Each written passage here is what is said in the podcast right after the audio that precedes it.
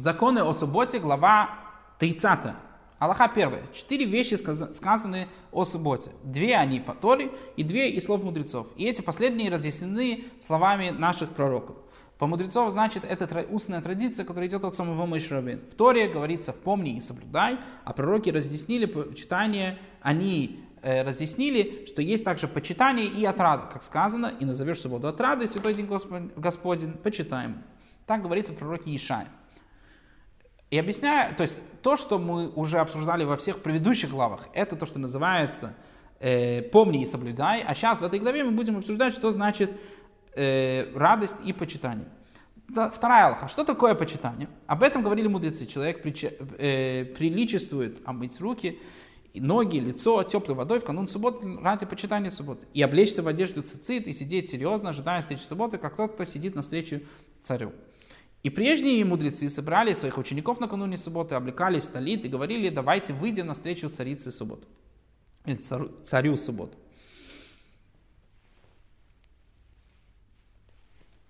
Третья алха. Почитание субботы заключается в том, что надеть чистое облачение и не использовать будничную одежду как субботнюю. А если человек не во, не во что переодеться, спускается в столит, чтобы его одежда не была подобна будничной.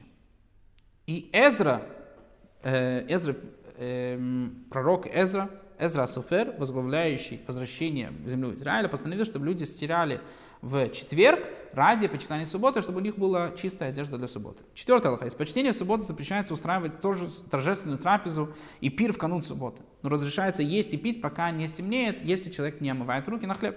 Тем не менее, из почтения к субботы человеку подобает воздержаться от обычной трапезы со времени Минхи. Это то, что называется десятый час, чтобы войти в субботу с предвкушением еды, для того, чтобы был у человека аппетит. Пятое Аллаха. Человек должен накрыть стол в канун субботы, даже если ему нужно всего с маслину пищи. Он должен полностью накрыть скатертью стол. И также должен накрыть стол на исходе субботы, даже если ему нужно всего лишь с маслину пищи, чтобы почитать субботы при ее наступлении и при ее исходе тоже. И следует прибрать в доме еще днем кануна субботы из-за почтения к субботе. И чтобы свеча горела, и стол был накрыт, и ложе застелено, поскольку все это относится к почтению субботы. Шестая Аллаха.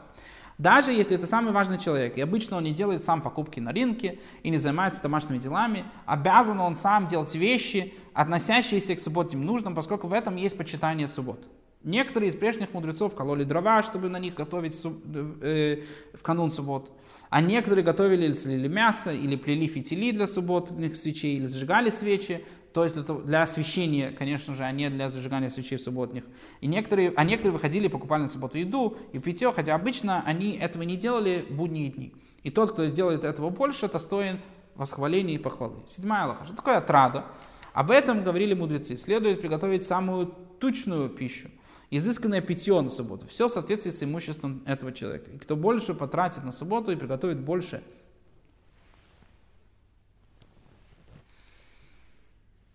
И кто больше потратит на субботу и приготовит больше добрых ядств, достоин похвалы. А если человек, человеку это недоступно, и он готовит только вареные овощи и тому подобное ради почитания субботы, это и есть субботная трада. И не обязан не ограничивать себя в одолжении у других и одалживаться у других, чтобы умножать кушание в субботу. Человек не обязан это делать. Прежде э, мудрецы говорили, сделай субботу свою, подобный будням, то есть с точки зрения еды, но не будь должным людям. Восьмая алха. Тот, кто изнежен и богат, и все его дни подобны субботе, должен изменить субботнее блюдо по сравнению с будничными, делать что-то больше, чем будние дни. А если невозможно изменить, пусть изменит время трапезы. Если обычно есть рано, пусть есть позже. А если есть обычно поздно, то пусть наоборот есть рано. Девятая алха. Если человек человек обязан съесть в субботу три трапезы. Одну вечером при наступлении субботы, одну утром в саму субботу и одну после полудня в саму субботу. И следует соблюдать эти три трапезы и ни в коем случае не убавлять от них. Даже бедняк, питающийся милостью, должен устраивать вот эти вот три заповеди. А если человек заболевает от обильной еды или постоянно постится, освобожден от трех этих э, трапез. И следует устроить каждую из этих трапез с вином и переломить два коровая хлеба. И то же самое надо делать в праздничные дни. Надо делать трапезы с двумя буханками хлеба и с вином. Десятое Аллаха. Поедание мяса и питье вина в субботу – это радость. Но только если это человеку посредством и приносит ему радость. И запрещается устраивать трапезу с вином в субботу и праздничные дни во время отведенного для учения. Но таков был обычай прежних праведников. Человек молится в синагоге утреннюю и дополнительную молитву, то есть то, что называется мусов, в синагоге, идет домой устраивает вторую трапезу утром. И идет в дом учения, читает Писание и повторяет Мишну до Минхи. И молится Минху, а затем устраивает третью трапезу с вином и ест и пьет до исхода субботы. 11 Аллаха. Запрещено человеку в канун субботу приходить больше трех э, парсонагов в течение дня. Это расстояние парсонага или фарсах, это персидская миля, приблизительно от 5 до 6 километров. А, ведь он должен добраться до дома, когда еще день долг, то есть еще остается много времени до субботы, приготовить трапезу на субботу. Поскольку домашние его не знают, что он придет в этот день, и нужно приготовить для него еду заранее. И нечего говорить, что подобное ограниченное действует, когда подобное ограничение действует, когда человек гостит у других, поскольку он позорит их, ведь они не приготовили все необходимое для его, если он приходит прямо буквально до субботы.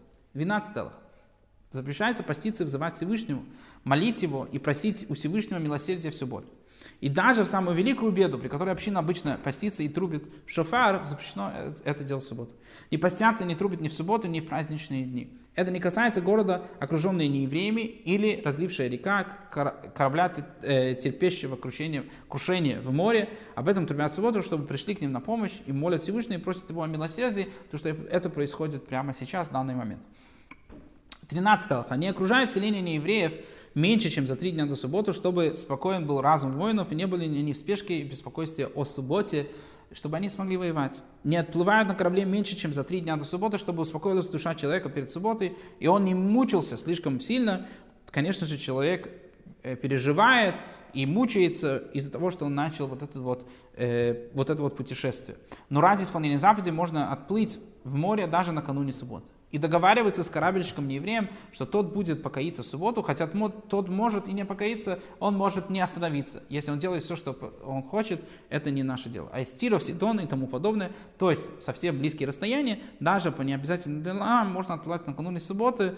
Э, речь идет, да, совсем близко, меньше дня пути по, по морю. А там, где не принято вообще пускаться в плавание накануне субботы, то не отплывают. В таких городах, где это не принято, то это так не делают. Из 14 алха. Использование ложа на субботних отрав.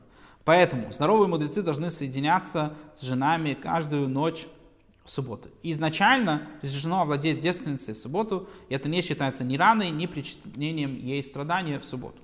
15 алха. Суббота и запреты долбоконства, каждый из этих двух заповедей стоит всех остальных заповедей Торы. И суббота – это вечный знак между святым благословенным и нами.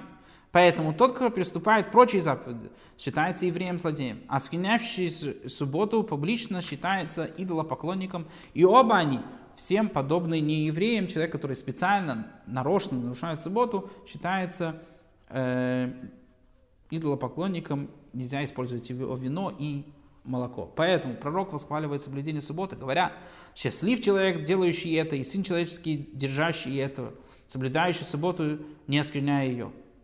Говорит нам это пророк Ишая. И тому, кто блюдет субботу в соответствии с законом ее, и почитает ее, и радуется ей по мере своих сил. Традиция определяет награду в этом мире, помимо награды, скрытой для, э, сокрытой для мира грядущего. Ведь сказано, то насладишься будешь, наслаждаться будешь в Господе. И я возведу тебя на высоты земли, и питать буду тебя наслаждением, наследием Якова, отца твоего, потому что уста Господни сказали это, что надо соблюдать субботу. Мы таким образом закончили законы субботы, благословен милосердный, кто помогал нам.